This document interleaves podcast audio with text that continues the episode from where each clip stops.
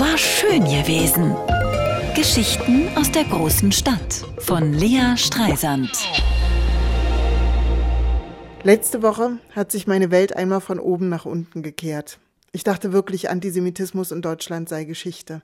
Also die erstarkende Rechte hatte ich schon auf dem Schirm, aber ich dachte, die hätte andere Ziele, rassistische, klimafeindliche. Ich habe diese ungeimpft David-Sterne der Corona-Leugner für Folklore von Spinnern gehalten, Anschläge auf Synagogen für das Werk von Einzeltätern, muslimischen Antisemitismus habe ich einfach ignoriert. Ich dachte wirklich, die Angst wäre nur in meinem Kopf das Transgenerationstrauma des Holocausts. Seit 15 Jahren mache ich Therapie, um das zu überwinden. Seit ich angefangen habe, Panikattacken zu kriegen, wenn ich Chanukka-Leuchter sah oder Kippots oder Davidsterne. Mein Hals zog sich zusammen, die Luft blieb mir weg. Wohlgemerkt nicht, wenn mir Hakenkreuze begegneten. Die fand ich dumm und eklig, aber die machten mich eher wütend.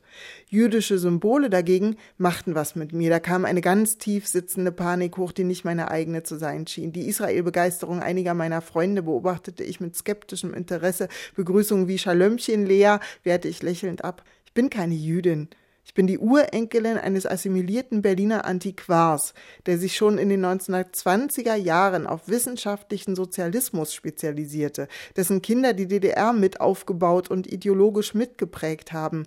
Wir hatten mit Israel nichts zu tun. Das Judentum meiner Familie war ein von außen aufgedrückter Stempel, keine innere Überzeugung.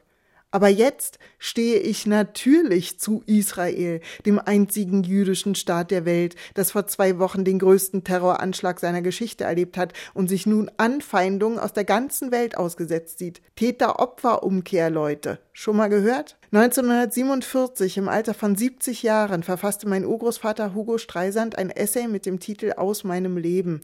Darin schreibt er, Zitat, ein großer Teil meiner jüdischen Verwandten und Bekannten verließ Deutschland sofort bei der Machtergreifung.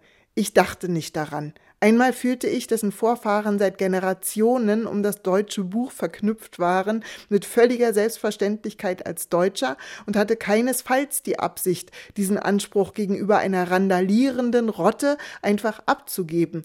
Andererseits erschien mir diese Mischung von Gangster und Banditentum, die sich beim Reichstagsbrand, im Benehmen der SA, bei den Ereignissen des Jahres 1934 zeigte, so untergangsreif und lebensunfähig, dass ich völlig von ihrem schnellen Abwirtschaften überzeugt war. Zitat Ende. Und nun prangen wieder Davidsterne an Berliner Haustüren, werden Brandsätze auf Synagogen geworfen, jüdische Freunde verschleiern ihre Identität, Gläubige trauen sich nicht mehr in die Synagoge und schicken ihre israelische Mischpoke direkt nach der Ankunft aus Tel Aviv weiter, raus aus Berlin, wo linke Deutsche vor dem Auswärtigen Amt auf der Straße sitzen und skandieren Free Palestine from German Guild. Vergesst den Holocaust und den ewigen Hashtag nie wieder und überlasst die Juden einfach sich selber. Und Streisands aus Australien schreiben mir, ob ich eine zweite Staatsbürgerschaft besitze und vielleicht irgendwo anders hin könne, weil sie sich Sorgen um mich machen. Bin fassungslos. War schön gewesen.